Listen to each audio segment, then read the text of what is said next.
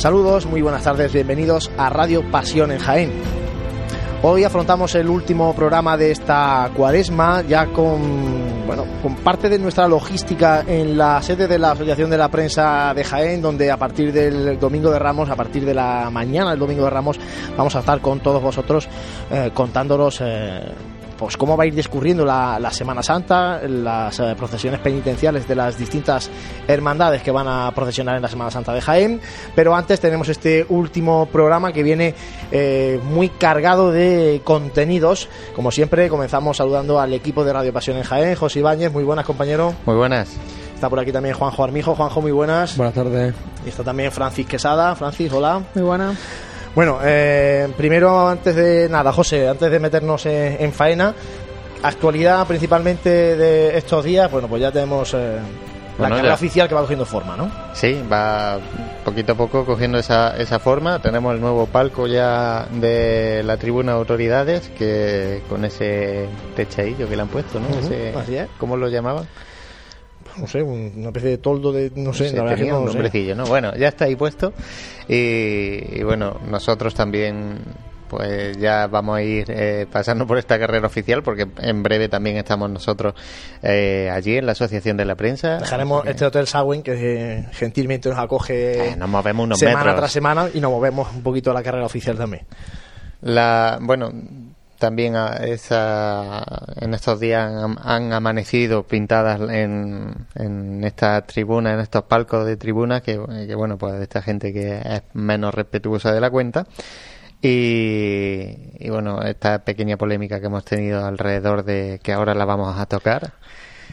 Y bueno, yo ya creo que deberíamos de ir anunciando eh, la parrilla de emisiones, que la estamos ultimando que vamos a volver a estar en el, equipo de Pasión en Jaén entero a la disposición de la Semana Santa de, Jaén en ese sentido. Y, bueno, que le esperamos allí en este año. Como novedad también haremos un pequeño streaming de vídeo que, que bueno, para que vean el tinglao que montamos en la, en la asociación de la prensa, ¿no? Sí, bueno, por romper un poco para que vean que, que, hombre, que también nos lo pasamos bien. Nuestra ¿eh? visión, nuestra visión de la Semana Santa. Bueno, comentabas la polémica. A ver, empezamos con esto porque este tema eh, es complicado de explicar, creo, y por eso vamos a, dar todas las versiones. Esta mañana nos eh, enterábamos de la petición por parte de la Cofradía de la Clemencia a la subdelegación del Gobierno eh, petición para que no se apaguen las luces del alumbrado público en la noche del martes santo, alegando la Cofradía de la Clemencia eh, motivos de seguridad y bueno, también alguna, alguna queja que posteriormente nos va a contar su, su hermano mayor. La subdelegación del gobierno, la respuesta que da es que en esta cuestión no tienen ellos que entrar, que seguridad eh, hay, porque está el dispositivo de seguridad planteado con la policía y con Policía Nacional, Policía Local, Guardia Civil, etcétera, y que esto eh, considera su delegación de gobierno que es una cuestión más de ponerse de acuerdo, en este caso las hermandades del Martes Santo y la agrupación de cofradía para el tema del apagado del alumbrado o no. La agrupación de cofradías, la última decisión ha sido eh, remitir una carta al gobernador de, la Hermandad de la Clemencia eh, diciendo que lo que hay que hacer es respetar los horarios, que si se respetan los horarios establecidos en carrera oficial no habrá ningún incidente eh, respecto al tema del apagado de, de la luz. Ante esta situación, nosotros vamos a hablar con los hermanos mayores de la Clemencia y del silencio. Pues tenemos con nosotros a, través del teléfono al gobernador de la Hermandad de la Clemencia, a Pedro Estepa. Pedro, buenas tardes. Sí, buenas tardes. Bueno, la, la pregunta es eh, obligada. Eh, ¿qué, ¿Cuál es la petición que la Hermandad de la Clemencia hace vía subdelegación del Gobierno de cara a este próximo martes santo? Pues resulta que como no, no a las peticiones que hacemos a la agrupación y a la cofradía del silencio, como el el pleno después de, Semana Santa del año pasado pusimos la queja de que no nos apagasen las luces, pues a esa, a esa, a lo que dije, lo que dijimos en el pleno de la agrupación, pues resulta que me contestaron muy despóticamente el mano mayor del silencio que ellos no tienen un mando a distancia para encender y apagar las luces. Y por parte del presidente de la agrupación dice que ellos no tienen nada que ver en el encendido y el apagado de luces y como resulta que con nosotros la estación de penitencia nos perjudica el apagado de luz, no solo ya en carrera oficial, sino ya el año pasado la Virgen desde tuvo que subir toda la plaza de la Constitución a oscura, con la queja luego aquí, cuando se encerró la procesión de la banda de música, tenían que ir alumbrándose con linternilla, con linternilla para ver la, las partituras de, de, las marchas, pues resulta que hemos tenido que dar, eh, no, no, no dándonos solución por parte de la cofradía ni por parte de la agrupación, pues hemos tenido que remitir un escrito en el que, alegando que hay muchos niños pequeños eh, y muchas cosas dentro de nuestra estación de penitencia, pues que no, que no nos apagaran las luces. Solamente pedimos eso, que, que no nos apaguen las luces mientras nosotros estemos tanto en el recorrido por, desde el Roldán y Marín para arriba, pues cuando ya empieza a anochecer, hasta hasta pasado la tribuna. Pero ¿y vosotros habéis alegado... El año pasado, por ejemplo, hubo tres desmayos, uno de ellos, ¿eh? uno de ellos en la sección de la Virgen, y estaban las luces apagadas. Además era un menor, era un niño que llevaba un cirial, ¿eh? niño corresponde menos de 18 años, y se, se desmayó y lo tuvieron que atender ¿eh? a oscura, a oscura. Entonces, en seguridad nuestra, pues hemos tenido que pedir esa, hemos hecho esa petición. Por eso no que vosotros habéis alegado, había alegado el tema de, de seguridad, ¿no? Efectivamente. Es más, en el último pleno también se dijo que en este tipo de aglomeraciones, pues la alerta por atentado terrorista, pues estaba a nivel 4.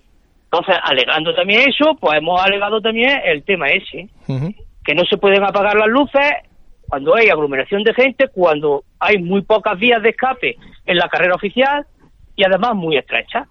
Pedro, ¿y si se cumplen los horarios a rajatabla, o sea, si se cumplían los horarios, mm, tanto los vuestros como los del silencio, eh, ¿se, ¿se solventa ese tema de las luces, del alumbrado o no? No, no puede, no se puede porque resulta que nosotros, nuestro, mm, nuestro paso son de 85 minutos desde cualquier punto. Desde la Cruz Guía al último músico en cualquier punto son 85 minutos. Entonces, si nosotros, por ejemplo, en carrera oficial, entramos a las ocho y media y salimos a las 10 menos 5, que es otra cosa, que solamente nosotros tenemos 85 minutos de paso, excepto que las otras cofradías de tres pasos que tienen 90, nosotros encima tenemos menos tiempo de paso. Resulta que si establecen ese horario y, establece el horario de, del silencio, el silencio me coge a mí, el último músico, me lo coge la cruz de guía, o sea que se mete la cruz de guía en mitad de los músicos, si respetan el horario, ellos y nosotros. O sea, que el horario está mal planteado ya de hecho. Bueno, y esto, resulta que si el, el cortejo del silencio sigue su horario, en 30 minutos se tiene que echar encima de, mi profesión. Pero digo, Pedro, ¿y esto por qué no se ha llegado a una solución entre la hermandad del Martes Santo eh, en el mes de enero y no ahora tres días de Semana Santa? Eso lo llevamos nosotros reclamando tres, cuatro y cinco años. Y aquí cada vez es a la clemencia menos tiempo, menos tiempo y menos tiempo. Y, y, y al silencio más tiempo, más tiempo y más tiempo. Nosotros hemos tenido que reducir, ¿eh? reducir en un cuarto de hora la llegada a tribuna oficial. Y encima ellos adelantan la llegada a la tribuna oficial. No, Joaquito Moro, todos cristianos. No puede ser el embudo, la, la parte del embudo ancha para ellos y la parte del embudo estrecho para nosotros. Bueno, supongo que todo esto es cuestión de, dialogar, ¿no? Es cuestión de sentarse y tener sentido común. Por eso digo. Porque si a mí me alega que ellos no pueden retrasarse porque bajan solo hacia su, hacia su iglesia, el problema no es mío. El problema no es mío.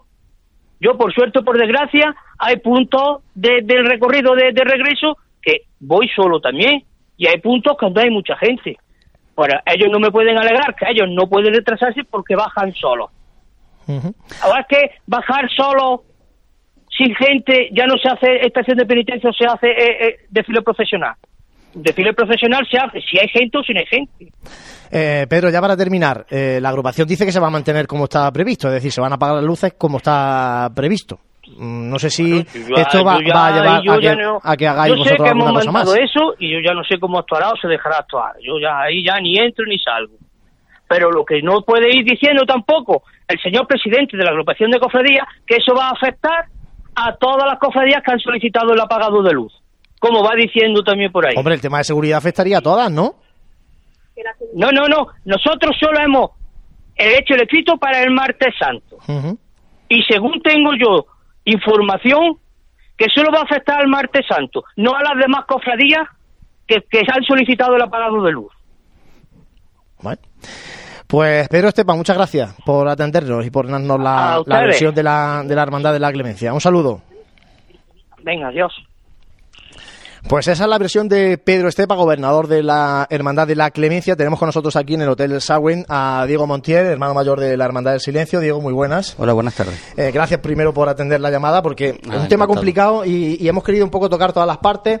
Eh, versión de la subdelegación de gobierno, la decisión de la agrupación. Hemos hablado con el gobernador de la Clemencia y ahora queremos hablar con el hermano mayor del Silencio, porque esto a tres días un poco ha, revolucionado el, mundo cofrade, ¿no? El que ahora se pida por una hermandad que no se apaguen las luces del martes santo y esto lógicamente afecta a la hermandad del silencio que mm, lleva el apagado de luces unido a, su estación de penitencia. Eh, ¿Cómo reacciona la Hermandad del Silencio ante esta petición y qué, y qué va a hacer la Hermandad del Silencio si no se llegara a, hacer como siempre el martes santo de Jaén? Bueno, mira, eh, esto empieza eh, ayer por la mañana más hacia el mediodía, ¿no? En que el presidente de la agrupación me llama a mí y me dice que una hermandad ha presentado en la subdelegación del gobierno un requerimiento o una solicitud porque para que no se apague la luz el martes santo, ¿eh? pues, alegando un problema de seguridad ciudadana. A mí, pues sinceramente, al principio me parecía grotesco. Luego, cuando vi que me lo decía en serio, que no me lo decía grotesco, pues entonces ya me empecé a preocupar por una sencilla razón. Vamos a ver. En España, desde el año 2015, de los famosos atentados y desgraciados de París, existe un nivel de alerta 4. Y ese nivel de alerta 4, pues no me cabe la menor duda que tiene sus medidas establecidas y sus medidas que se cumplen. O sea, desde el año 2015. Es decir, si en el 2015 se apagaron las luces, en el 2016 se apagaron las luces, en el 2017 se apagaron las luces, no solamente el martes santo, sino casi todos los días de la Semana Santa, quiere decir que si hay un problema de seguridad este año es porque ese nivel de alerta es superior al que había los años previos.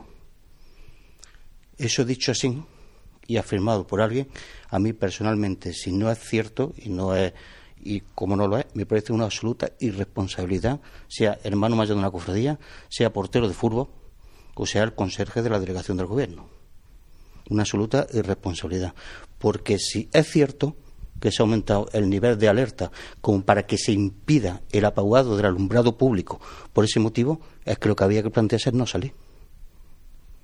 Me parecería una temeridad que las cofradías nos pusiéramos en la calle si existe un riesgo. Ya no sería alto, sino es muy alto, porque por encima del nivel 4 sería el nivel 5. Entonces me parecería una responsabilidad ponernos en la calle, la verdad. Entonces, eh, yo eso es lo que me empezó a preocupar y eso es lo que nosotros empezamos a analizar, si ese, si ese estado de alerta era real o no. Porque si ese estado de alerta era real, ya te digo yo que el silencio no sale.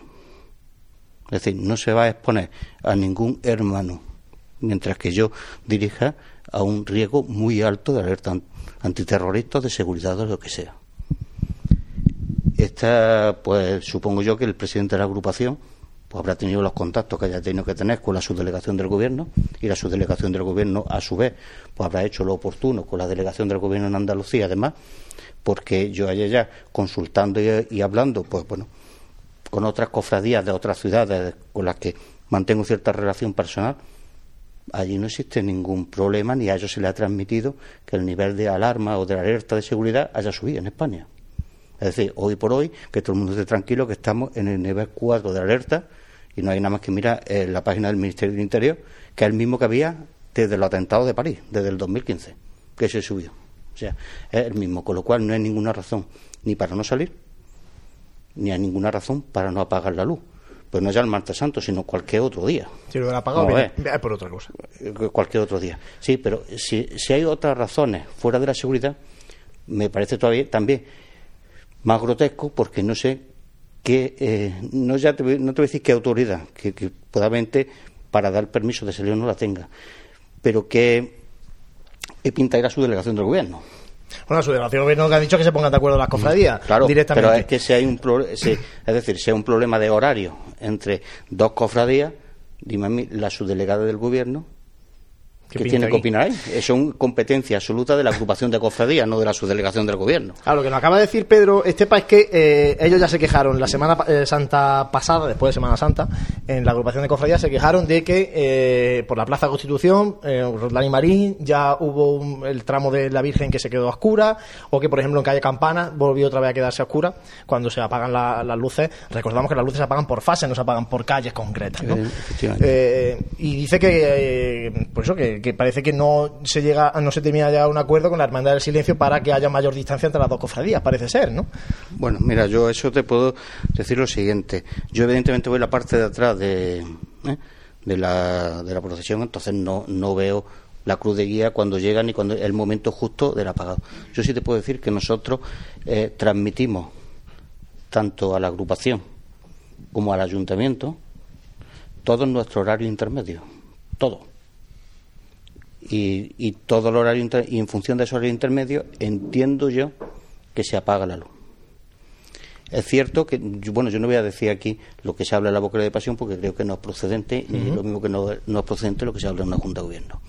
Pero sí te puedo decir que es cierto que en una boca de pasión de la Semana Santa pasada se planteó ese problema. Yo estuve viendo las imágenes de la tele ¿eh? y es cierto que comprobé que bueno que a la altura más o menos del pato rojo de la tribuna oficial pues apagaron la luz de la carrera. Me imagino que al apagar la luz de la carrera que a lo mejor no intentaron apagar la luz de la carrera intentaron apagar la de la Plaza de la Constitución o algo así y entonces es como cuando apaga la Plaza de Mercedes apaga hasta la calle Maestra o sea eso eso es inevitable. Yo ya pedí y vuelvo a pedir ahora mismo disculpas públicas a cualquier cofrade de la clemencia que se haya sentido eh, agraviado por ese en todo lo, en la mínima brinda de responsabilidad que pueda tener el silencio. Lo del horario ya viene de más atrás. Es que ya te lo cuento también. Pero ya viene más atrás. Pero el silencio tomó eh, venia a las 21.35, que es exacta, tan exacto que estuvimos parados en. Roldán y Marín cinco minutos porque llevábamos cinco minutos antes para, para tomar venia. ¿eh? El, el horario intermedio que tenemos que nosotros transmitimos nosotros estamos hablando de cruz de guía, evidentemente. Nosotros transmitimos que la cruz de guía nuestra para que apaguen el alumbrado de la calle Campana es a las 22.05. Hombre, yo creo que desde las 20.30 a las 22.05 para una cofradía que, que, según los datos de la agrupación, tiene 85 minutos de tiempo de paso, Hay tiempo. lo, lo cual eh, Dice la agrupación que eh, el silencio se compromete a dar otros cinco minutos Sí. más de margen este año eso, para eso siempre dar lo- más yo, distancia. yo creo, yo creo que siempre lo hemos hecho o siempre lo hemos intentado. Unas veces es más posible, otras veces no, no es, no es menos posible. Pero yo te puedo decir, lo digo públicamente porque se lo he dicho, yo ya le he transmitido a nuestro fiscal mayor ¿eh? que aunque tome la venia a las 21.35 como tiene puesto la agrupación, bueno, pues como si suele decir en Aragón, María perder cinco minutillos ¿eh? antes, de, antes de que la cruz de guía entre en carrera. ¿Eh? Es decir, vamos a dar también esos cinco minutos, pero que eso venimos haciéndolo de siempre, no de ahora. Lo que pasa es que ya vamos, ya, ya vamos por 25 minutos, creo. ¿eh? Porque nosotros, eh, en el mandato anterior, yo el vocal de manifestaciones públicas del silencio, y Juan López era el hermano mayor de la clemencia. La clemencia entraba a las 20.15 y nosotros a las 21.30. Yo creo que no hubo el más mínimo roce ni el más mínimo problema entre las dos cofradías. Y si lo hubo, a mí no me lo transmitieron. Y yo era el vocal de manifestaciones públicas. Y a mí no me lo transmitieron. Todo lo contrario. Siempre fue un buen ambiente y demás. Y como, de- como debe ser en cualquier cofradía del martes santo. Esto lo que da la sensación, Diego, es que el, el ambiente es bastante tenso entre las dos cofradías, por lo menos. Y no sé si eh, después de Semana Santa esto habrá que sentarse en una Hombre, mesa esto, y, esto y habrá poner que un poco sentarse de orden. y, y- porque- y da- y darle, y darle una, una solución, pero una solución definitiva, darle un poco de orden. Es decir, el alumbrado público, mm, yo no voy a poder aceptar que deje, excepto que sea, ya te digo, que una orden ministerial que, se- que se deje de apagar, porque se lleva apagando desde 1957. que nuestro no es de antes de ayer. O sea, eh, tanto en la carrera oficial como en sus calles adranias. Antes era más fácil porque se apagaba calle a calle. Ahora realmente es por sectores, ¿no? Entonces yo, ya no soy perito eléctrico. Yo no sé si tienen apagado en Soriano, si que se apaga, se apaga la calle Hurtado también, no lo sé. Yo eso ya no, no entro, ¿no? Pero evidentemente la pérdida de ese apagado es una pérdida de patrimonio inmaterial de la hermandad que evidentemente, pues bueno, haremos lo que haya que hacer. Mm, no se ha dado el caso, porque a mí la agrupación me ha transmitido esta mañana que, bueno, me ha transmitido por escrito que se, nos atengamos escrupulosamente a nuestro a nuestro horario tanto de paso como de toma de veña, que ya te digo que está fijada a las 21.35.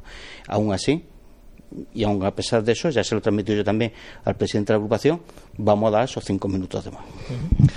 Bueno, Diego Montiel, muchísimas gracias por atender la llamada de Pasión en Jaén, por intentar bueno, dar también la, opinión del silencio, a ver si aclaramos este asunto. Sobre todo porque, ya esto es, opinión personal mía, creo que en este tipo de cosas dan una imagen, las cofradías, el mundo cofradía de Jaén, un poco vergonzosa. Sí, sí.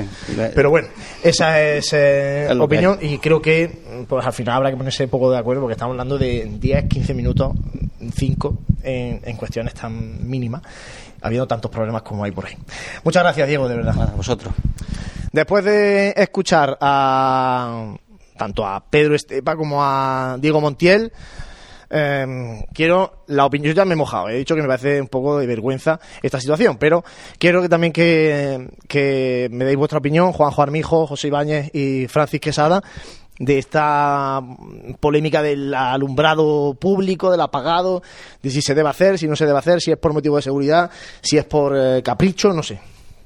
Bueno, yo particularmente, bueno, sí me gustaría recalcar que, que bueno, Pedro Estepa no ha podido venir aquí, que Diego en cambio sí eh, se ha podido desplazar a este, hasta este hotel Sagüen, recalcarlo que luego que vaya a ser que nos digan, ¿no? Que Eh, personalmente, eh, hombre, yo creo que es un tema que, que, yo particularmente no sé cogerlo por ningún sitio. O sea, no.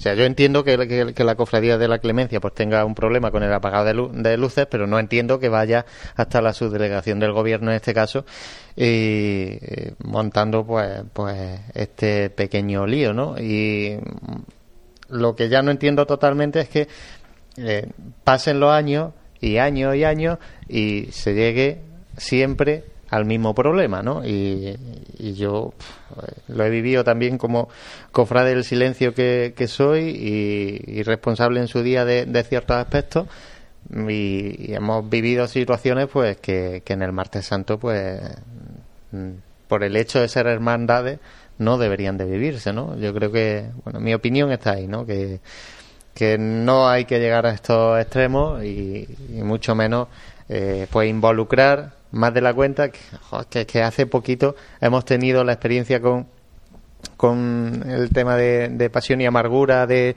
del, Cristo y demás eh, que, que por, precisamente por, eh, por darle un poquito más bombo de la cuenta nos hemos señalado mucho a las cofradías y ahora parece que nos volvemos a señalar, ¿no? Y pues parece que damos motivo a la gente para que hablen de nosotros. Juanjo. Bueno, yo voy a ser más claro aún. Yo esto lo, veo claramente como, como una pataleta. Es decir, desde el principio hasta el fin y pasando por el fondo. Si hay un problema, porque lo hay, y está visto ya que hay un problema, este problema debería haberse solucionado hace ya mucho tiempo. No a mm, cinco días vistas de la Semana Santa. Porque volvemos otra vez a sacar la semana de antes. En vez de estar hablando de las hermandades que están preparándose con, con, alegría, con, con eh, viendo, bueno, porque parece ser que, el tiempo va a respetar eh, en muchos de los casos eh, a las hermandades volvemos otra vez a sacar temas que no tienen que ver con la Semana Santa. Y, yo sí entro en el tema particular, ¿no? En el que a mí me preocupa eh, el tema de que aquí se puedan vertir eh, determinada determinada o sea se, puedan utilizar vertir y utilizar palabras no eh, que puedan llamar pues, un poco a, a la intranquilidad de la semana de pasión yo creo que no somos conscientes a veces de la repercusión que tenemos eh, dependiendo del grado obviamente de- del grado que estemos en, que tengamos en la hermandad a veces no tenemos no somos conscientes de, la repercusión que puede tener no Eh, nuestras palabras. Y un poquito más. Eh, me parece mal que se salten al órgano más importante que es la agrupación de cofradías. Me parece una falta de respeto a todas las cofradías de pasión. Porque si hay un problema, Bueno, quien debe solucionarlo es la agrupación de cofradías. en este caso alegaba Pedro eh, Que no se le hace que caso. No, que no se le hace caso. en ese- y- Bueno, y a la que, clemencia. que- que ante la eh, no hacerle caso durante varios años, pues han decidido esto. Bueno, pero O sea que no.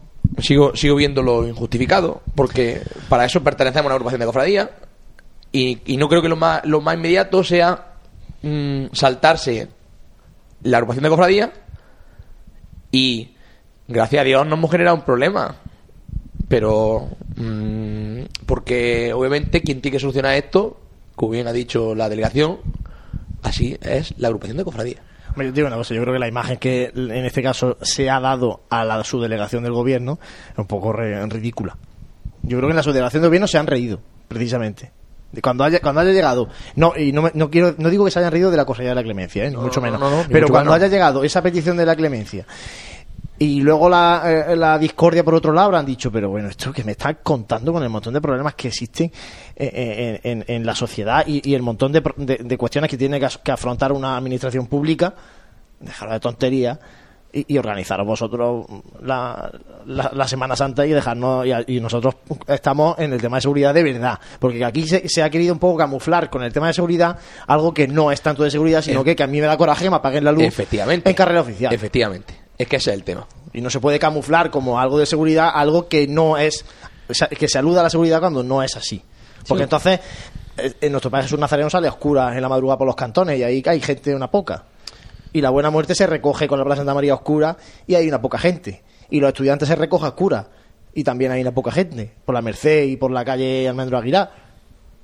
ahí, ahí no hay problema de seguridad solamente el martes santo Claro, la cosa es que esta, hubo una, una junta eh, local que y también eh, pues se, se forma el dispositivo de seguridad. Entonces ese es el momento donde se tienen que poner estos temas y decir, oye, aquí puede que pase algo.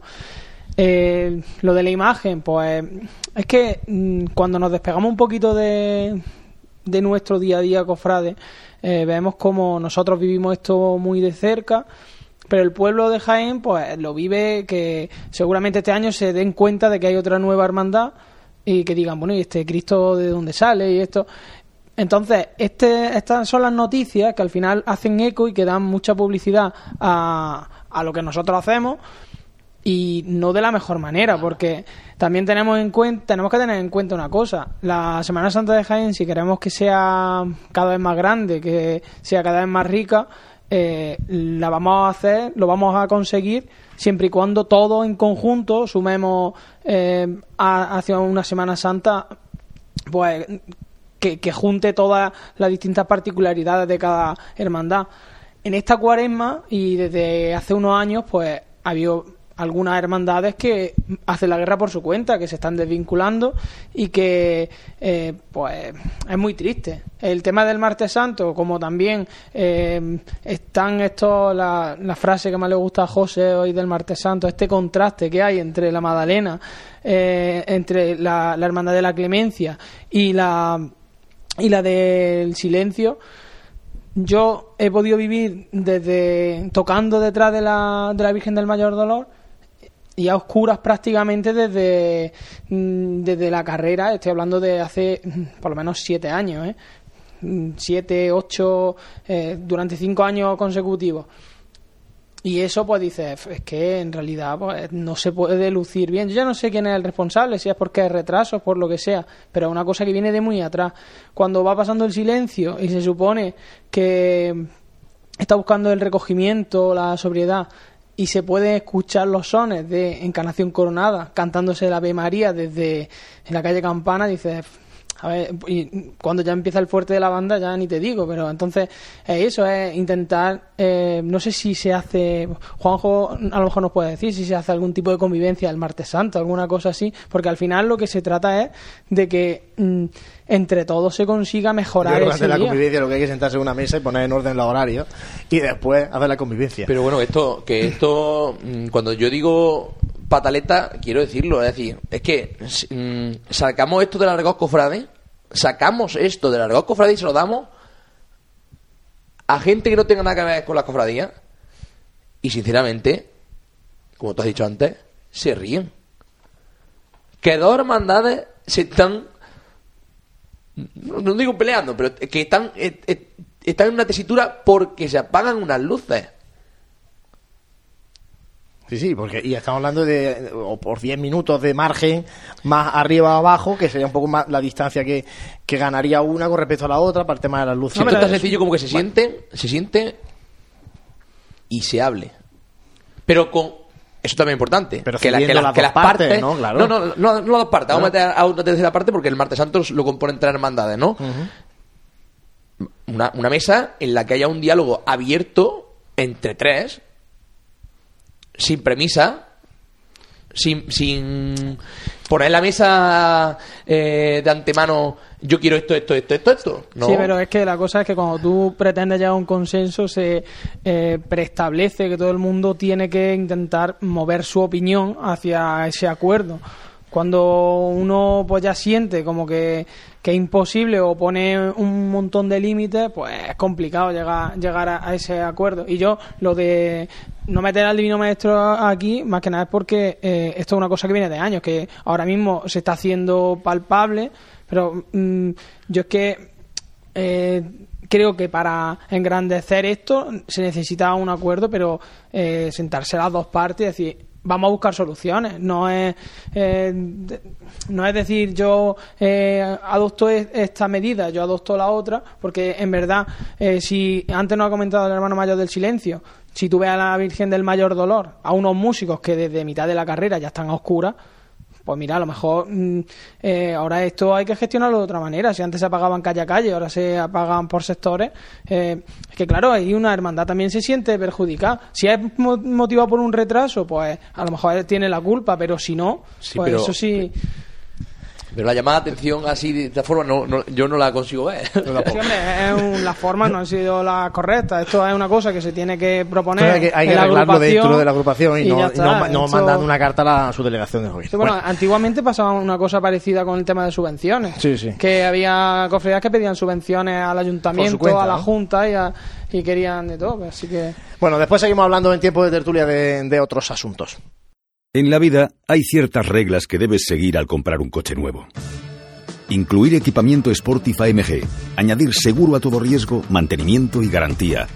Y tomar el control de tu vida. Aprovecha ahora y llévate el Celea Coupé o Celea Shooting Brake con todo incluido por 280 euros al mes en 48 cuotas con financiación complete de Mercedes-Benz. Consulta condiciones en tu concesionario. Jadisa, concesionario oficial Mercedes-Benz, en Jaén, Úbeda y Andújar. Óptica Amate, la óptica más cofrade de Jaén, te ofrece las mejores marcas al mejor precio.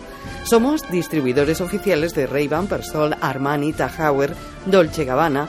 Estamos en la carrera, en Bernabé Soriano 15, en pleno itinerario oficial de nuestras cofradías y hermandades. Óptica Amate, a tu servicio desde 1936.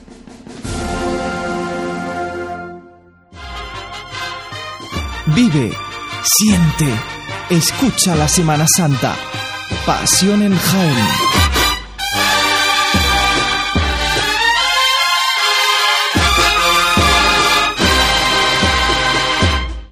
Bueno, pues como pueden imaginar, eh, los cofrades hoy están, hoy estos días estamos mirando más al tiempo, al cielo, a las páginas web, a mil sitios para ver qué va a pasar esta Semana Santa, porque no está tan clara como la que tuvimos en 2017. Para precisamente conocer un poco la predicción del tiempo, tenemos con nosotros a través del teléfono a Antonio Estevez, que es ingeniero técnico agrícola de Nutesca. Antonio, muy buenas, bienvenido a Pasión en Jaén.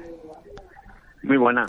Bueno, eh, Antonio, primero, principalmente, eh, contarnos porque vosotros en Nutesca hacéis un seguimiento muy detallado de la meteorología, en este caso, sobre todo eh, pensando en, el, en la cuestión agrícola, ¿no? Eh, Sí, efect- efectivamente. eh, por eso, la pregunta que se hace todo el pueblo cofrade, mm, después de estos días de lluvia que llevamos desde el Día de Andalucía aproximadamente con lluvia casi constante, ¿va a llover esta Semana Santa o no?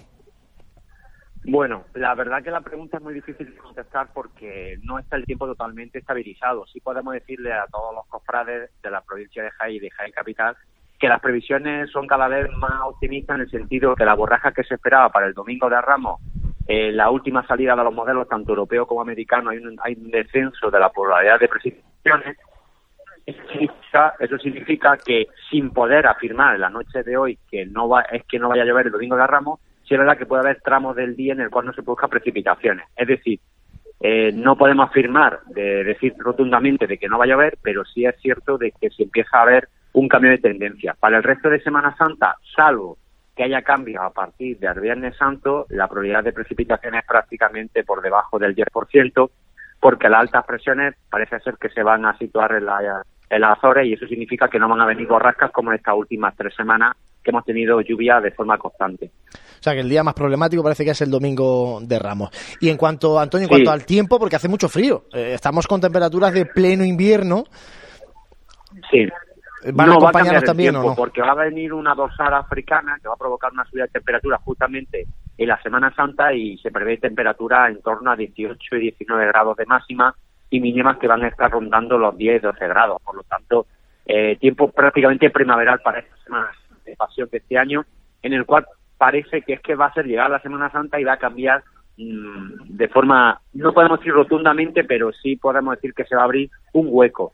Va a El problema está en situar ¿no? exactamente esas precipitaciones, si al final o llegarán o no llegarán con fuerza el domingo de Ramos, pero sí os puedo decir que de ayer a hoy pues, ha habido un cambio bastante importante en las previsiones y ya se va abriendo bastante el hueco. Eso sí, va a ser un domingo de Ramos un poco difícil, porque probablemente las cofradías de por la tarde eh, van a tener mm, durante muchas horas del día que no va a haber nubes y en cambio hay probabilidad de lluvias para, para la tarde del domingo de Ramos. Eso es un poco lo que os puedo decir en el día de hoy. Pero para el resto de cofradías, el lunes santo puede haber algo de nubosidad en momentos puntuales, pero prácticamente eh, ya estaremos de probabilidad de precipitaciones por debajo del 40% y a partir del martes santo, miércoles, jueves santo, pues ahora mismo el modelo muestra temperaturas primaverales y sin precipitaciones. Antonio, ya para terminar, eh, lo dice mucha, lo comenta mucha gente, eh, ¿son más lluviosas y son más complicadas las Semanas Santas de marzo que las de abril o no?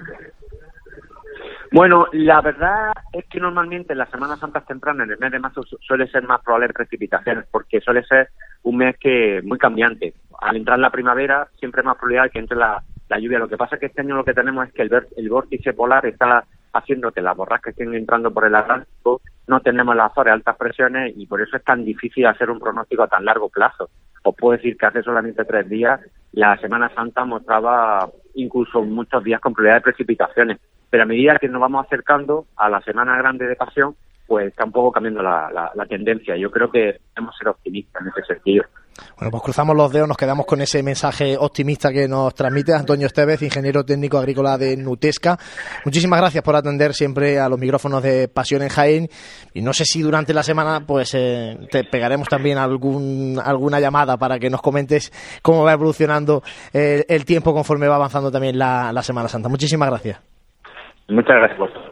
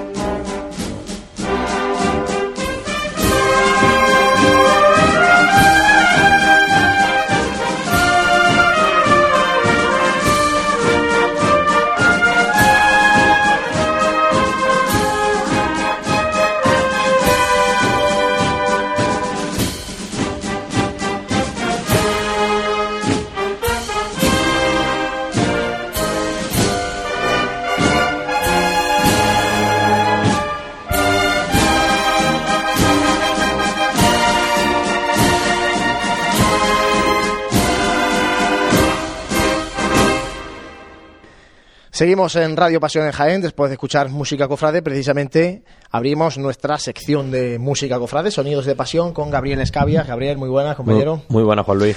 Bueno, Gabriel, eh, el, el otro día comentamos, eh, para este último programa de Cuaresma, vamos a hablar un poco de eh, las muchas formaciones que se estrenan en la Semana Santa de Jaén, de los nuevos acompañamientos. ¿Qué nos cuentas? Bueno, pues la verdad que este año pues hay unas cuantas bandas que en ciertas hermandades pues van a empezar por primera vez detrás en su estación de penitencia. Eh, concretamente, bueno, pues de las hermandades más sonadas ha sido el cambio radical en los dos pasos. Ha sido en la hermandad de la Santa Cena.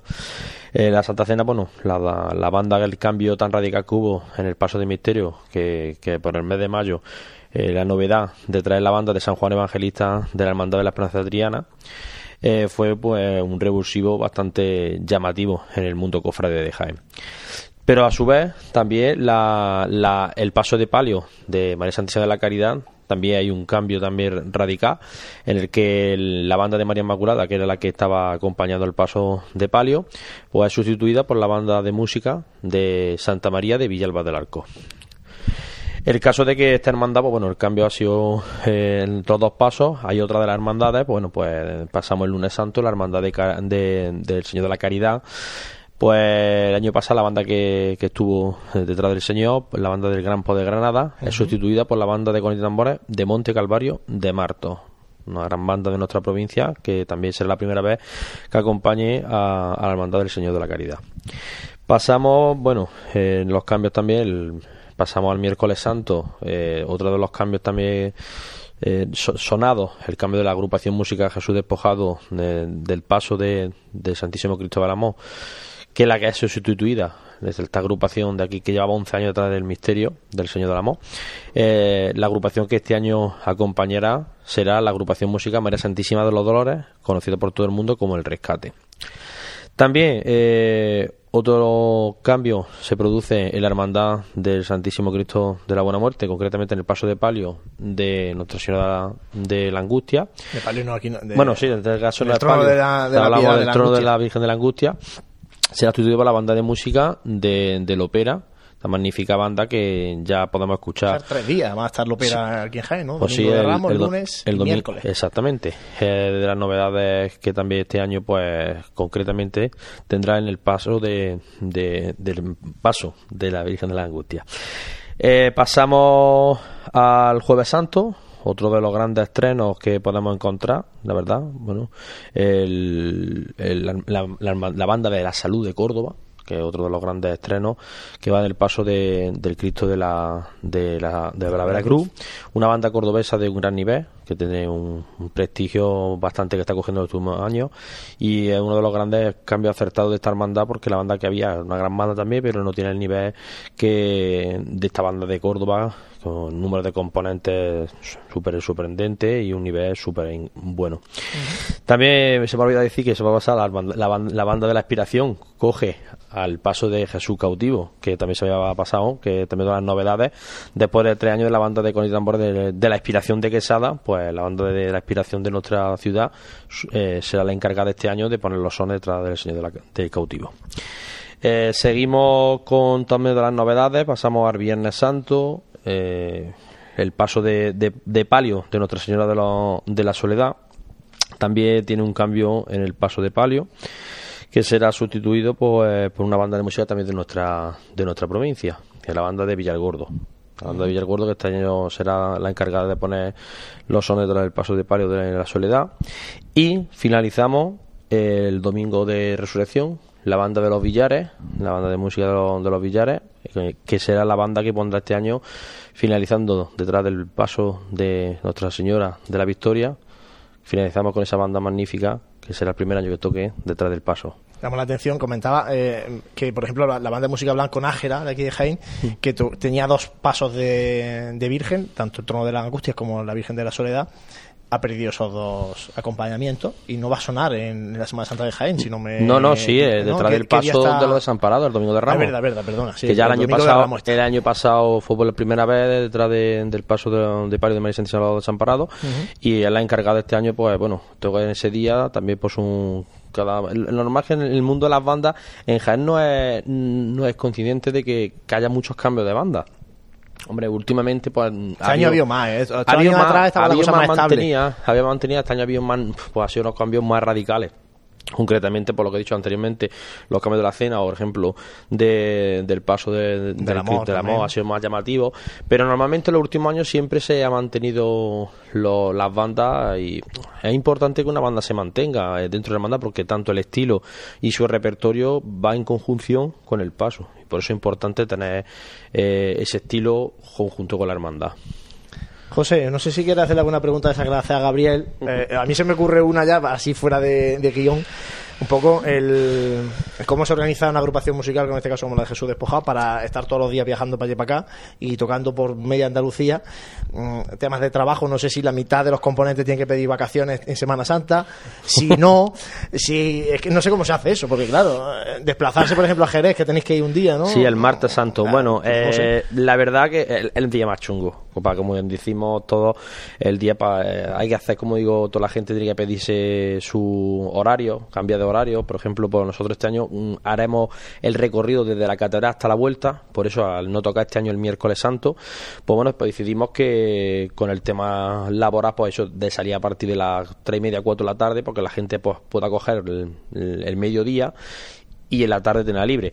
El lunes santo, pues el lunes santo que te digo, el lunes santo siempre como es día grande la gente se suele pedir los días y o si no se incorpora más, más tarde, es la facilidad de, de tocar en Jaén. La dificultad, dicho Jerez, pues muy complicado. Los trabajos, pues mucha gente tampoco la tiene, porque hay días que está la, la hostel- gente mucha está en la hostelería. La hostelería jueves, viernes, sábado y domingo ya eh, pierde esos músicos, porque ya concretamente si lo puedo salvar por, por ejemplo, pues el domingo de Ramos puede estar hasta el mediodía, que tengo componentes que hasta el mediodía, hasta las una y pico se, se incorporan ya, pero el lunes sí tocan el martes, pero ya los demás días bastante complicado. Y esto es como el fútbol, digo yo. Habrá suplentes, ¿no? ¿Eh? Bueno, para, tocar Por- los solos, los... hombre, La- la verdad que, es que no te puedes hipotecar, ¿no? En Eh, ese sentido, a- Si supierais de verdad, porque aquí de los medios, el que, que estamos hablando en confianza, porque eso es lo que siempre hablamos, en una banda es muy, es muy complicado el tema de, de gestionarla. Y porque la gente normalmente esto lo hace por, por devoción o por obligación. Y cuesta mucho trabajo mm, que luego pues pase lo que pase, que a última hora pues te pueden fallar componentes, que me han fallado componentes porque uh, tengo algunos que por desgracia este Semana Santa no van a poder tocar porque uno se ha roto el pie trabajando y otro pues bueno, otra persona ha tenido otro problema de salud y te puede pasar y ahora con los fríos que nos viene mm, no me extraña que alguno caiga con gripe o caiga que eso es lo, que, lo más temible de esto. Es muy complicado gestionar una banda. Pero bueno, el día, la, como digo yo, la semana es grande, eh, todo el mundo está todo el año ensayando para esto. Si no tenemos ganas para esto, que después de todo el año hay que disfrutarlo. Sí, bueno, yo la pregunta es al hilo de, de lo que estaba diciendo, de gestionar una banda. Eh, yo que sé que tú has estado tocando en agrupaciones y luego también en bandas de música.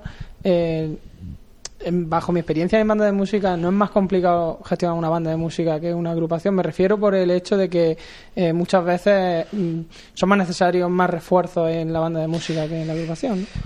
Es que es una, una cosa totalmente diferente. En- eh, me está hablando de gestionar musicalmente, ¿no? Bueno, eh, una banda musical, el tema es que Jaén, por, por desgracia, por muchos músicos, pues no hay en las secciones que, que necesita una banda de música. Una agrupación musical, bueno, pues yo sé que ya tienes que, con- que tienes que trabajar durante todo el año con una sección y que lo sabes. Una banda de música, pues normal, si una banda de música no tienes trompistas, pues tendrás que con- contratar trompas. Si, por ejemplo, te hace falta trompetas, que tr- trompetas, sobre todo trompetas trom- eh, y tubas, eh, son mm, los músicos que más en banda de música son, como digo yo, Más cotizados, Sí, los ¿no? más cotizados. Y un tuba es el más cotizado del el mundo Un de la banda. muy, sí, sí, sí. No, no, y eh, sinceramente es que no hay tuba. Es que no hay tuba.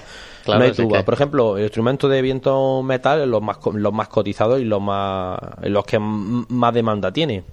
Mm, viento madera, hay más. Por eso que los clarinetes siempre hay entre 8 y 10 clarinetes, saxofones, flauta. Pero si os dais cuenta, trompetas siempre hay tres.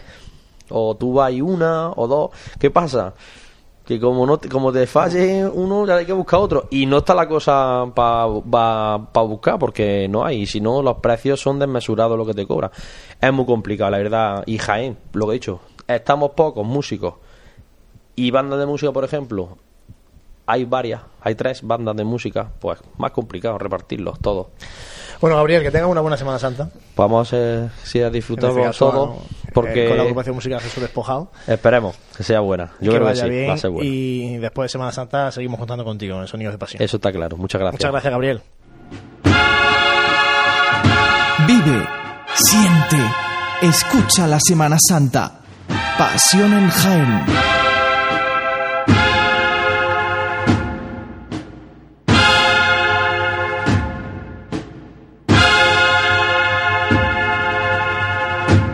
Seguimos en Radio Pasión en Jaén y en esta parte del programa tenemos con nosotros aquí en el Hotel Sagüen a Andrés Nicas, que es doctor en Historia y autor del libro El Árdica de las Cofradías y Hermandades de la Semana Santa Jiennense. Andrés, buenas tardes, bienvenido. Buenas tardes.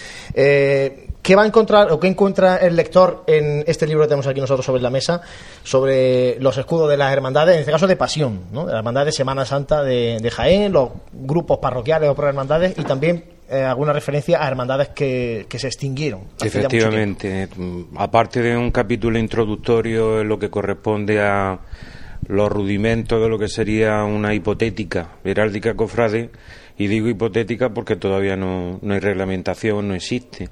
Lo que se hace en el mejor de los casos es coger algunos de los preceptos que rigen para la heráldica eclesiástica, ¿no?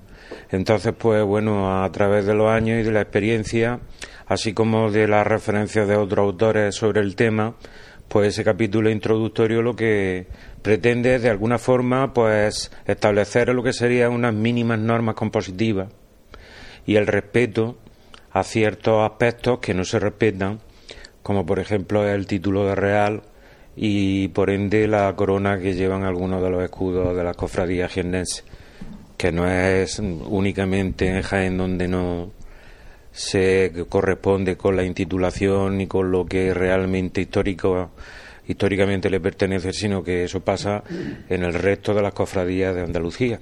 O sea, Andrés, porque eh, lo- los escudos que hemos hablado los escudos que tenemos en Jaén, de la heráldica de Jaén, eh, ¿están hechos siguiendo realmente cuestiones históricas, cuestiones de sede, cuestiones, eh, eso, que, que, que cuenten mucho de la cofradía a través de la heráldica, o están hechos siguiendo un diseño más o menos eh, bonito, agradable, actual, no actual?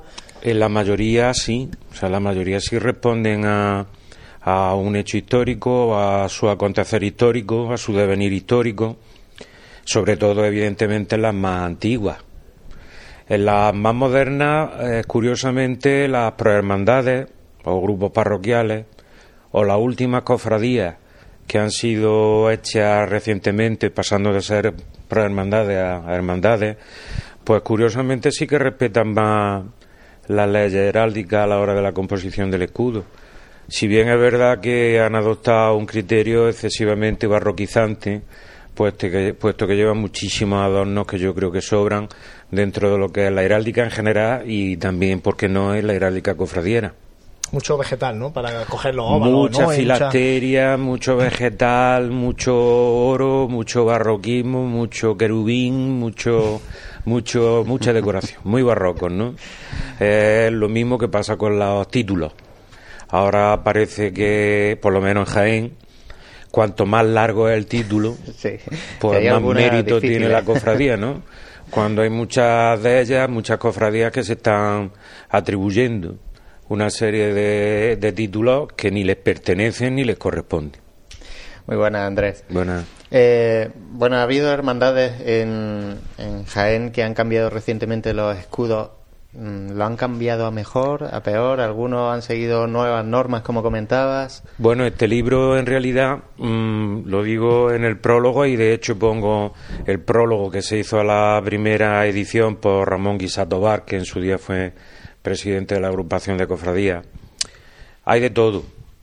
Eh, mm, me preguntas que si novedoso. Bueno, pues novedoso, ahora mismo ha estado aquí el, el vicehermano mayor, creo hermano que- mayor del silencio. Del silencio. Bueno, pues el silencio es. Silencio uno de los que lo ha, lo ha cambiado. eh, lo ha cambiado, efectivamente, con una simbología bastante bonita y llevaban, vamos, desde sus inicios, pues llevaban con la famosa cruz de, de Santiago, que está justificado, ellos lo justifican por la vocación de un primer secretario que tuvieron, un tal Santa Bárbara de Sicilia, pero ahora, bueno, aun conservando aquellas primitivas armas, se ha compuesto un escudo con dos escudos acolados que responden más fehacientemente a lo que es su propio devenir histórico, ¿no? Es que hay de todo. Eh, ahora también en la revista Pasión y Gloria pues ha publicado un artículo respecto al uso de las cruces del Santo Sepulcro y bueno, pues de las dos cofradías que la utilizan, pues las dos la están utilizando mal. El diseño, no el, no el hecho de su tiene utilización. la borriquilla, ¿no?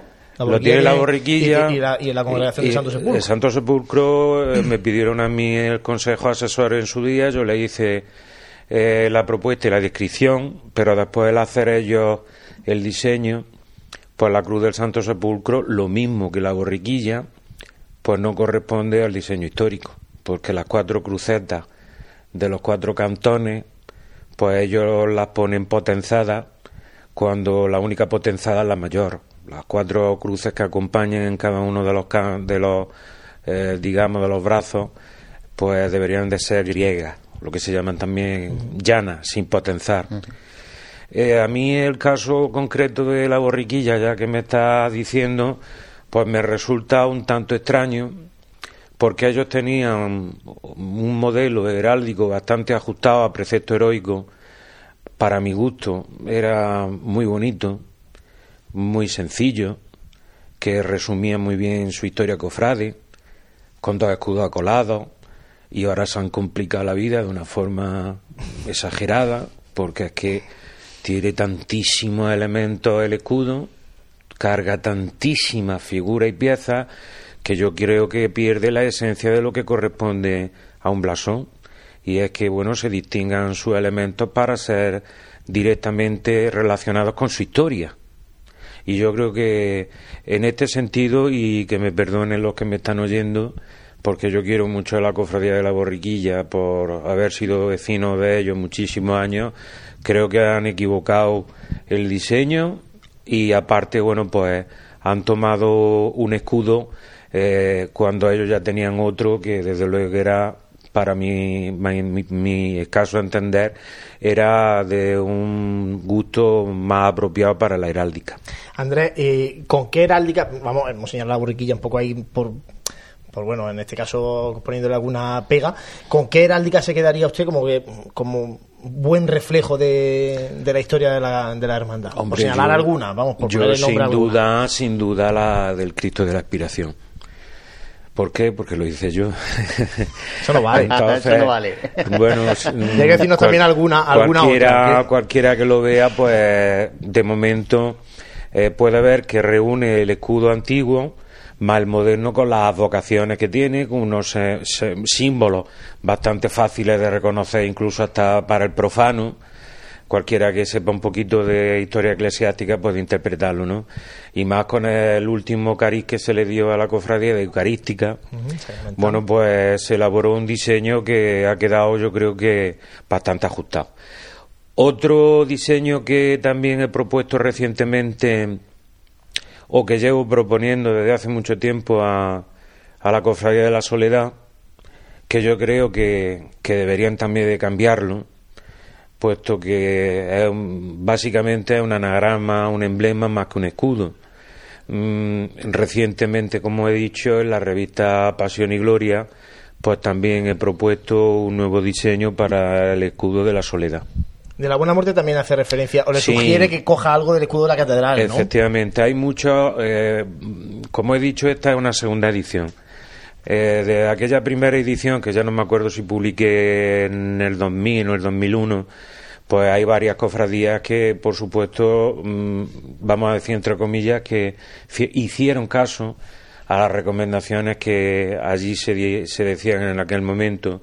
Lo mismo que también, como consecuencia de aquella primera edición que presenté o que se publicó por el grupo editorial universitario, se hacía una serie de reflexiones en cuanto a lo que eran los títulos, en cuanto a lo que era eh, sobre todo la utilización de la corona real y el título de real, que hizo que inmediatamente eh, el propio obispado sacara dos, dos decretos mm, con- casi consecutivos sobre estos aspectos, precisamente sobre los títulos y sobre la utilización del título de real y de la corona, el timbre que le corresponde. Bueno, los escudos me consta que, en, la- en este caso de los, de los grupos parroquiales, me consta que el escudo tiene que presentarse en el obispado para que primero se apruebe por parte del obispado ese escudo a la cofradía. O sea, que haya alguien en el obispado, no sé quién, si es de la delegación de hermandades o no sé quién, da ese visto bueno a- al escudo. Sí, Siguiendo porque... también un, un- un mínimo de unos criterios mínimos, ¿no? Entiendo. Sí, porque ya te digo que a raíz de la publicación de mi libro, eh, la,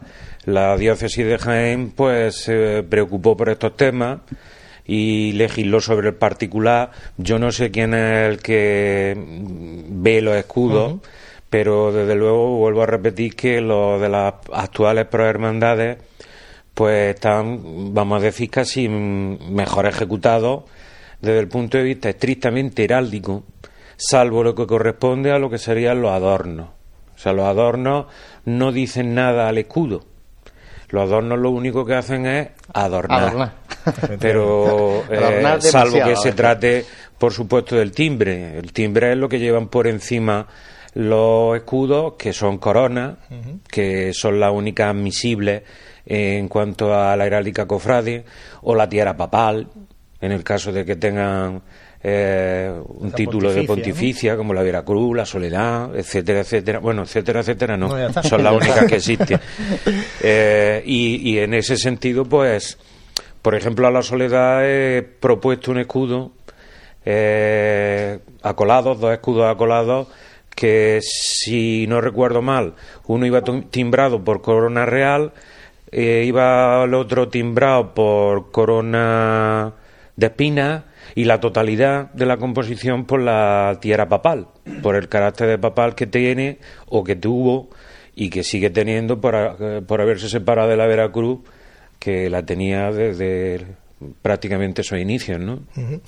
Andrés Nicas, eh, autor de Heráldica de las Cofradías y Hermandades de la Semana Santa Jiennense, publicación que ha editado, en este caso, ha publicado la, la Diputación a través del Instituto de Estudios Jiennenses.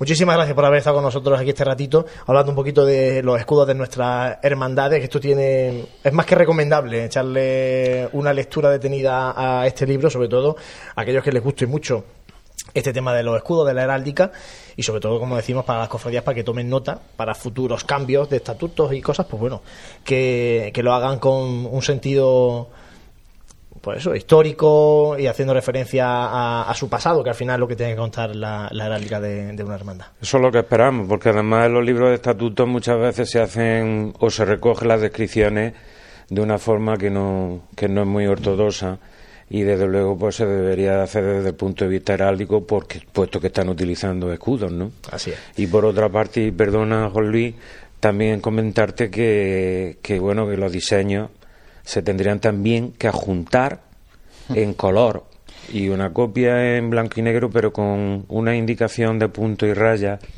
que es un antiguo sistema que ya inventó el padre Silverio de Pietrasanta para que eso costase para toda la vida porque los diseños pueden cambiar eh, con, con el tiempo los colores. Yo incluso hasta las memorias que hago que no tiene que ver con la heráldica cofrade pero sí con la heráldica municipal yo pongo hasta los pantones porque es que con el tiempo se olvidan muchas cosas Y eso a nosotros que Cambia la hacemos- Junta de Gobierno y... que hacemos la aplicación móvil y demás, Efectivamente. nos cuesta horrores. A ver cuál es el veces escudo bueno, ¿no? Encontrar el escudo con los colores buenos, el escudo con calidad. Así Eh, es. Hoy en día es importante el escudo vectorizado. Porque, efectivamente porque eh, realmente ya nos movemos en otra serie de, de- de, bueno de gráficas que no nos movíamos a- antiguamente. Hombre, yo en la primera edición los diseños que llevé de mi buen amigo Antonio Ceacero, al que desde aquí saludo, que precisamente esta mañana me ha llamado para otras cuestiones, pues también ya se utilizaban diseños, digamos, hechos por ordenador, pero con unos programas que no tienen nada que, hoy ver en día- con lo que hoy en día. Te estoy hablando de hace más de 15 años ya, ¿eh? Entonces, ha llovido mucho, mm, en mu- en muchas de las Semanas Santas también, en la Semana de Pasión, desafortunadamente, y hoy pues tenemos unos medios que te permiten vectorizar, que te permiten hacer lo que te dé la gana. Y precisamente que- por tener estos medios, lo que decía de la variación del color, que nos Sí. llega de forma eh, muy sencilla, porque a la mínima que hace un cambio de, en, el formato del color ya se varía el escudo y como se empieza a usar ese, ya se empieza a usar mal y es lo que decía él, eh, pues efectivamente que no en ningún sitio pone que haya que utilizar este color en concreto. Sí, además sí, es que es una, prueba muy sencilla. El mismo escudo de la misma cofradía que te den en un CD, que te den en un pendrive, lo pones en un ordenador, lo pones en otro y cambia, Cambia. enormemente su visualización Hmm. por la tarjeta gráfica que lleven o por lo que sea. Entonces, pues más que recomendable, pues que pues se pongan los pantones, que menos que se pongan los pantones, ¿no? Claro. Pues Andrés, muchísimas gracias, Andrés Nicas. Por, primero por el trabajo, segundo por estar aquí con nosotros y tercero porque es más que recomendable, en este caso, como decimos, para las hermandades, para que tomen buena nota de estas recomendaciones que, que les damos desde aquí. Muchas gracias. Muchas gracias a vosotros. Espacio ofrecido por Grupo Jadisa, concesionario oficial Mercedes-Benz para Jaén, Úbeda y Andújar. En esta Semana Santa no sufras atascos ni complicaciones al aparcar. Tus desplazamientos con Radio Taxi 953 22 22 22. La mayor flota de vehículos para que disfrutes de tu Semana Santa. Radio Taxi 953 22 22 22. Vive, siente, escucha la Semana Santa. Pasión en Jaén.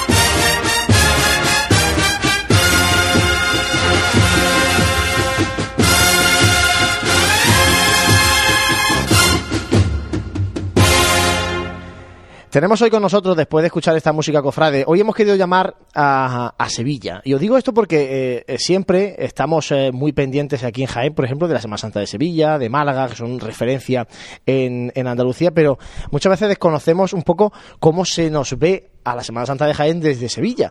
Para eso tenemos con nosotros a través del teléfono a Esteban Romera, que es director del programa Andalucía Cofrade, que todos los viernes pueden escuchar a través de Onda Cero Andalucía, de Cíngulo y Esparto, de muchas más cosas. Esteban, muy buenas. Muy buena a todos la- los cofrades de, Jaén. Para mí es un honor estar con, con todos vosotros y en especial contigo, Juan Luis, porque eres una persona a la que aprecio mucho, sé que sabes mucho de cofradía y con la cual colaboro y para mí es un placer. Gracias, gracias. Vamos a empezar. Estamos, como, como dices tú cuando, cuando nos damos, estamos como... Hay que, mucha azuquita. Eh, mucha azuquita, eso. eh, bueno, pues vamos, vamos a, a quitarle que si no, no sube, no sube el azúcar. Oye, Esteban, eh, te comento, mira, bueno, aquí ya te digo, eh, los jienenses cada vez eh, sabemos más de la Semana Santa de Sevilla precisamente porque mm, muchos nos escapamos, se escapan a, a la Semana Santa sevillana. Pero, ¿qué saben los sevillanos de la Semana Santa de Jaén? Un poco, eh, ponnos tú un poco en contexto, ¿qué, qué conocéis de la Semana Santa de Jaén? Bueno, aquí hay varios aspectos que teníamos que tratar. Al igual que ocurre, que, hombre, la, la universalidad de la Semana Santa de Sevilla es, es- es- es tocable, no es tangible. Pero tenemos que eh, hablar de varios conceptos. Uno es lo que el sevillano en general pueda conocer y, y otro el que el cofrade más entendido pueda, pueda saber.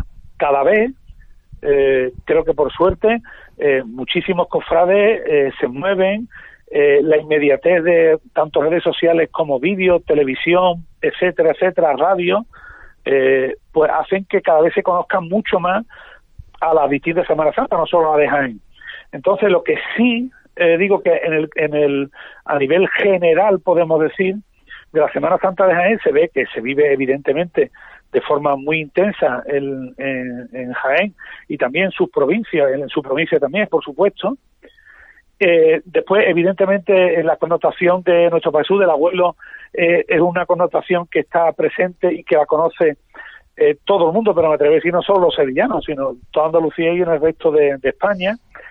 Eh, el hecho de que eh, la ciudad en concreto y por muchas de las calles donde cruzan la, la- por donde la- la- las distintas cofradías transitan, saben que tiene rincones bastante interesantes de, de contemplar, el marco es bueno, hablando en plata, eh, de músicos, fundamentalmente Emilio Cebrián, todo lo que realiza alrededor de, de, de marchas tan, bueno, no tenemos ni que comentarla, ¿no? Eh, y, y de marchas que ha hecho el resto de, de, de las cofradías de, de España y también muchísimas también, algunas para cofradías sevillanas. Eso es lo que evidentemente eh, se habla de las cofradías de, Jaén. También se conoce que muchísimas de las cofradías van, van costaleros, aunque en Jaén, eh, bueno, van costaleros, después explicaré el resto. Eh, que hay una veintena de, cofradías aproximadamente. Eso más o menos lo- los sevillanos que conozcan algo, pues te lo dicen. Ya si ahondas un poco en el mundo de, del cofrade de Sevilla, que le gusta más el tema de las cofradías, e indaga un poco, pues realmente se va conociendo muchísimo la Semana Santa de Jaén. Las cofradías que hay, que son cofradías que la mayoría tienen dos pasos, alguna tiene cuatro, hay alguna hermandad que, que lleva que está eh, que, que lleva trono en vez de ir costalero, también algunos costaleros que en vez de llevar trabajaderas horizontales tienen verticales, ¿no? Eh, te- ya te hablan de algunas hermandades de, Jaén, te hablan de la Cena, que es un paso grandioso, o te hablan de la más antigua, Veracruz, que hay un resucitado, son un señor resucitado. Poco a poco la gente va conociendo muchísimo, pero yo creo particularmente que cada vez más. Si habláramos de, la- de lo- del cofrade de Sevilla hace 20 años, de la Semana Santa de Jaén, eh, realmente serían pocas las las iniciativas, porque yo lo he vivido en primera persona, eh, conocían muy poco, muy poco. Ahora, evidentemente, muchísimas personas conocen bandas, conocen músicos, conocen pasos, cómo la llevan, las hermandades que tienen eh, bueno, que por cierto, yo estoy aquí hablando de memoria, creo que son 19 hermandades, ¿no, Juan Luis? 19, 19 son las que tenemos este año que se incorpora una. Esteban, te iba a, a preguntar también, porque son muchos los jineses que van a la Semana Santa de Sevilla. Así de forma muy, muy rápida, porque no tenemos mucho tiempo, eh, ¿qué novedades se va a encontrar el, el cuando llegue este año a la Semana Santa de Sevilla? Porque el martes habéis cambiado el sentido de la carrera oficial, eh, la madrugada ha dado muchas vueltas también. Dinos así las tres, cuatro cosas más importantes. Hombre, el, tú ya has apuntado dos de ellas, ¿no? La primera, evidentemente, que los que la carrera oficial de, Sevilla, que se inicia en la campana y transita eh, por determinadas calles como conocida Sierpe, Plaza de San Francisco, eh, eh, Avenida de la Constitución hasta llegar a la Catedral. Este año las Hermandades del Martes Santo, como hacían durante, durante más de 20 años, lo hicieron las Hermandades del Sábado Santo en Sevilla, lo hacen al contrario, entrarán primero a la catedral y saldrán eh, hasta la plaza de la campana, incluso varían el orden eh, por donde transitan las hermandades dentro del mismo día. Otro tema importante ha sido el de la madrugada, un aspecto muy importante eh, en la madrugada porque han cambiado significativamente el recorrido de varias hermandades, la Macarena tira por la zona de la Alfalfa, ya no tira por Cuna hasta llegar a la Anunciación, el Calvario sale por una puerta donde no salía de la Real Parroquia de la Magdalena, eh, también el silencio bordea antes de entrar a su, a su iglesia de San Antonio Abad, es muy importante.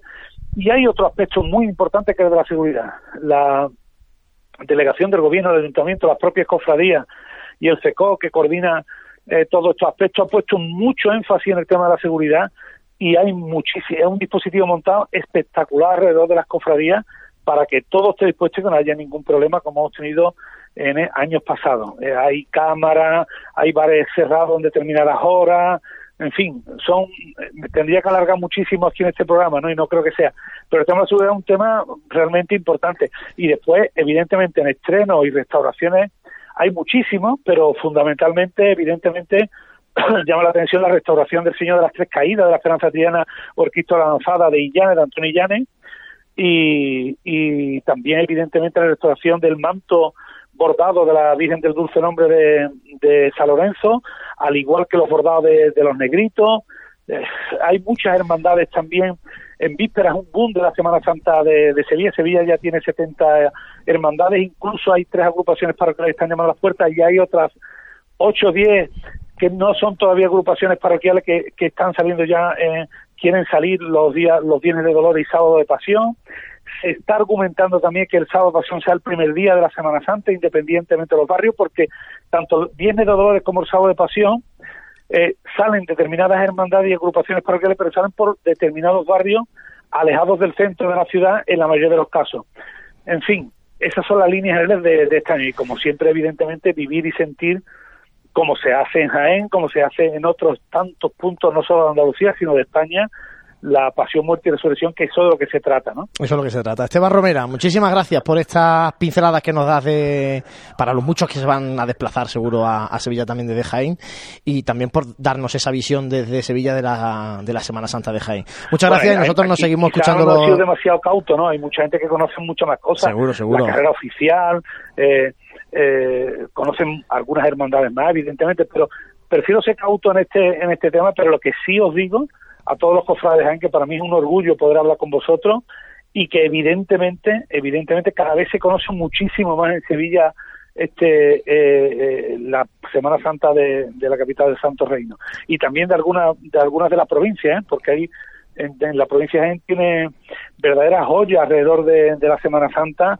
Ahí está, bueno, podríamos citar evidentemente Úbeda, Baeza, bueno, y muchas, en, muchas localidades de, la provincia de, de Jaén, auténtica maravilla. Bueno, eso, Esteban, eso es lo que intentamos nosotros, eso es, lo que intentamos los viernes, a través de Andalucía Cofrade, contar también desde, desde Jaén este programa a nivel y regional. además deciros que, que este tengo la suerte también, lo digo a todos también, de poder retransmitir la Semana Santa por Canal Sur Televisión desde de la Semana Santa Sevilla para toda Andalucía en, en toda la en determinada jornada de la Semana Santa de Sevilla. Ahí también me tendré a vuestra disposición. Muy bien, gracias Esteban. Un saludo. Un abrazo muy fuerte.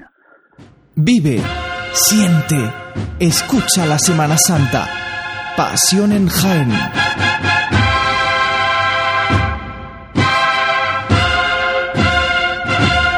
Tiempo ahora de tertulia para terminar este programa de Radio Pasión en Jaén, como decimos, el último de esta cuaresma. Estamos ya contando los días que llegan, que faltan para el domingo de Ramos.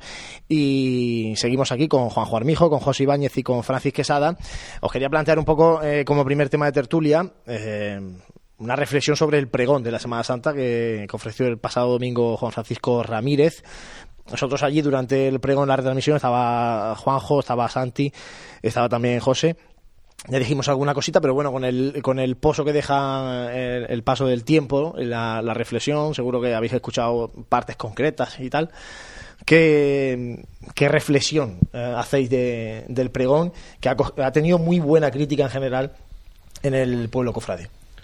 Pues yo creo que precisamente ha tenido esa, esa buena repercusión a nivel cofrade porque ha sido un, un pregón que, te lo comentaba con Santi cuando terminado el pregón, que ha sido un pregón que mmm, tenía contenido y aparte eh, estaba muy bien estructurado, pero si mmm, este hombre, Francisco, tenía que salirse de, lo que tenía establecido y romper con lo que con lo que tenía escrito, lo hacía con toda la naturalidad del mundo y yo creo eso todo al, al pregón de una naturalidad que a veces mmm, también eh, es incluso más espectacular que, que a lo mejor tanto aspamiento, tanto, tanto verso, tanto, ¿no? Entonces, a mí particularmente yo creo que, que ha calado tanto en, en, el sector cofrade por eso mismo, porque ha sido natural cuando tiene que ser natural y versista cuando tiene que ser versista.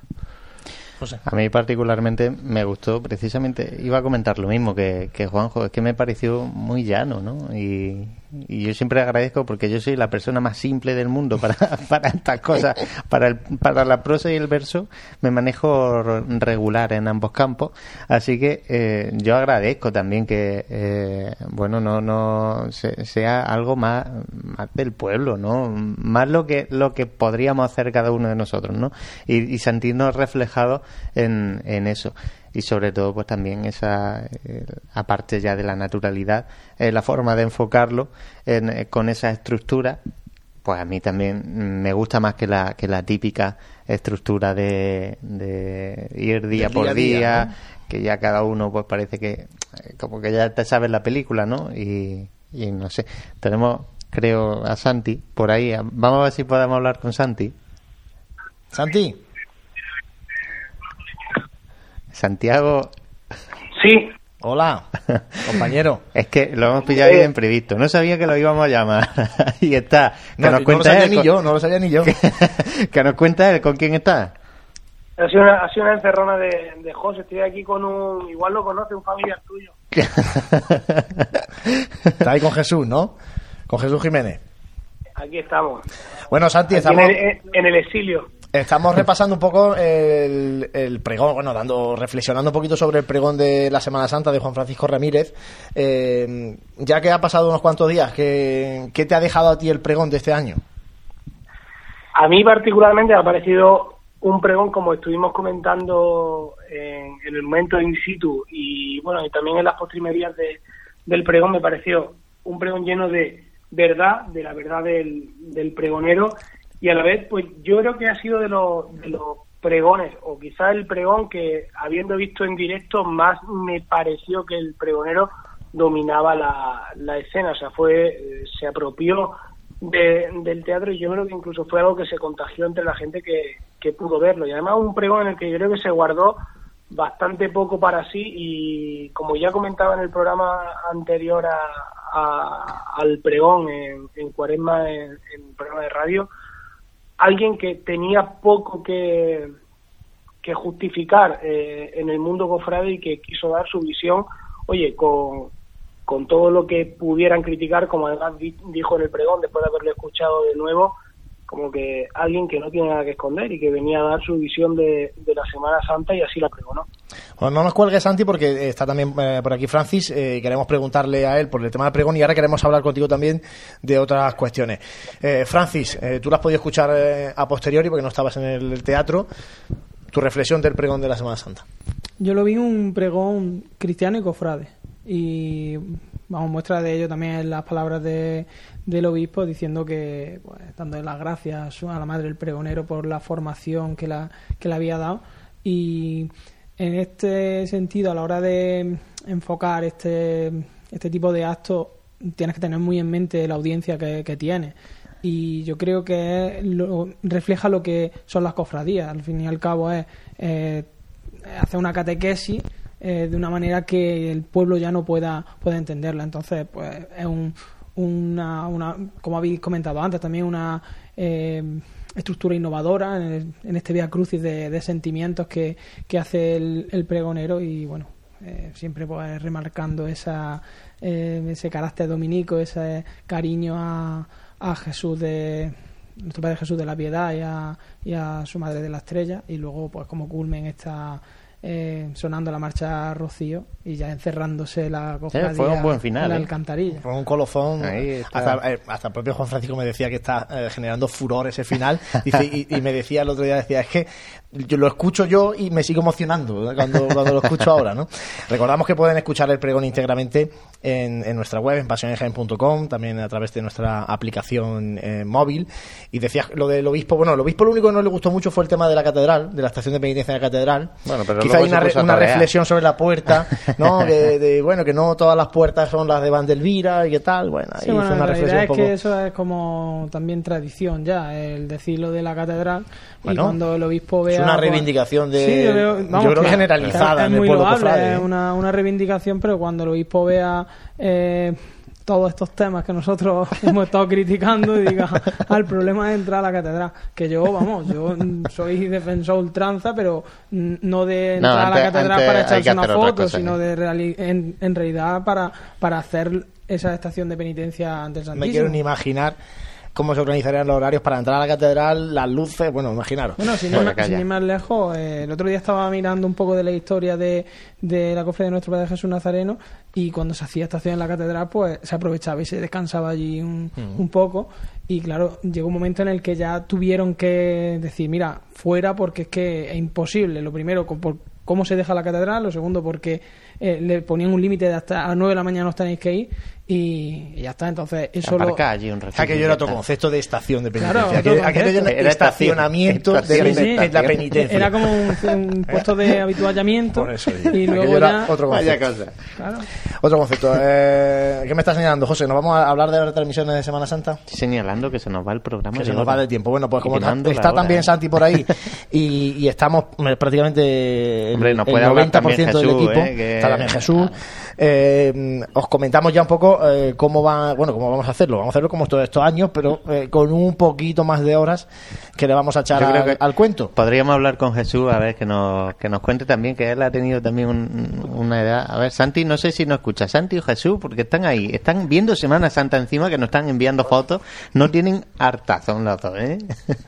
José, hola, Juanlu. Hola, Jesús. Hola, aquí en el estudio improvisado de, de Málaga.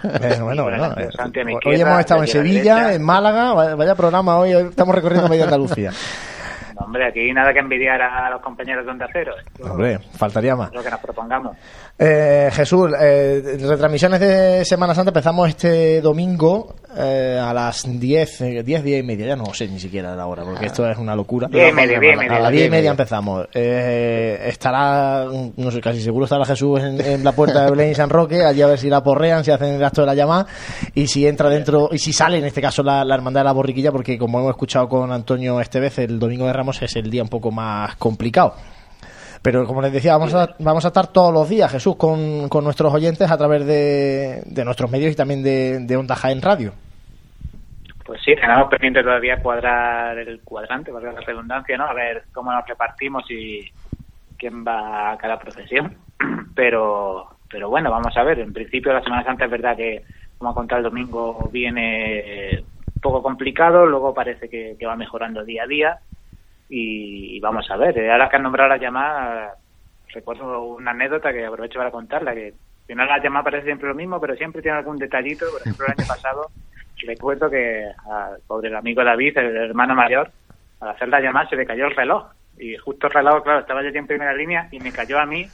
y tuve luego ya que con un poquito de disimulo dárselo, ¿no? Para, hombre, para, porque claro, el hombre en el momento ni se había dado cuenta que se le había caído ni nada. En fin, me acaba de venir a la mente esa anécdota de cómo empezamos la, la Semana Santa de, del año pasado, pero bueno, vamos a ver, vamos a ver este año qué, qué tal sea. Vamos a ver cómo se da, pues el año pasado fue plena.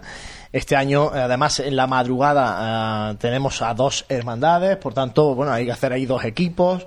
Intentaremos estar, lógicamente. Dos equipos y somos los mismos. Y somos los mismos, o sea, que ya- Lo repito un año tras año, pero es que, es que Estamos nadie se da abiertos- por aludido. Estamos abiertos a recibir colaboradores que lógicamente no quieran cobrar un duro ¿eh? en, Radio, en Radio Pasiones Jaén.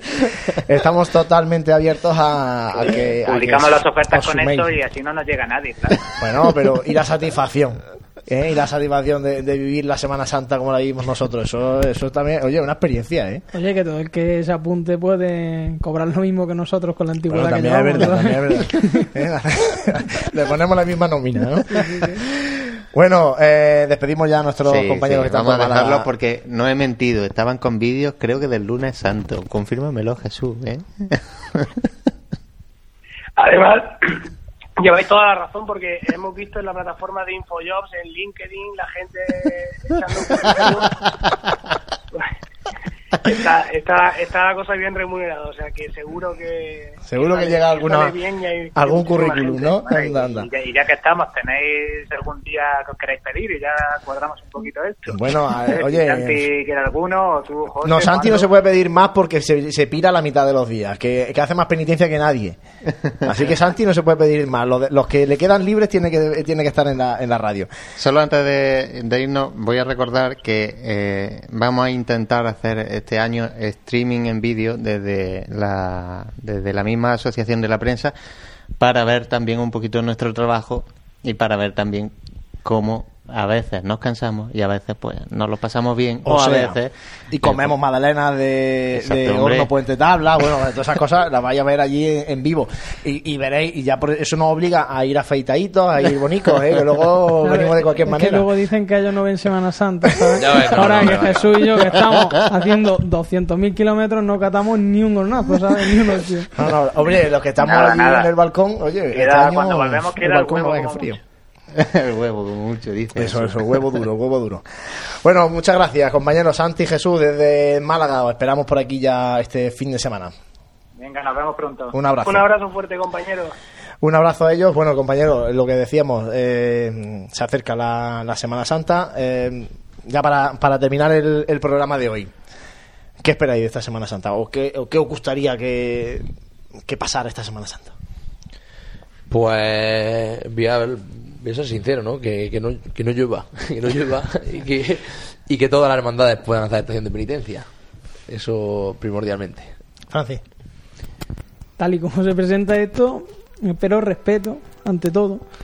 Pero yo creo que cuando lleguen los días grandes, seguro que cada uno está en lo suyo y, y ya pues también que, además de que no llueva, que la gente pueda disfrutar de todo el trabajo que ha hecho y que bueno y que sirva pues para lo que esto, esto sirve, que es para dar una muestra de, de nuestra fe a, a las calles de Jaén, en las calles de Jaén. José.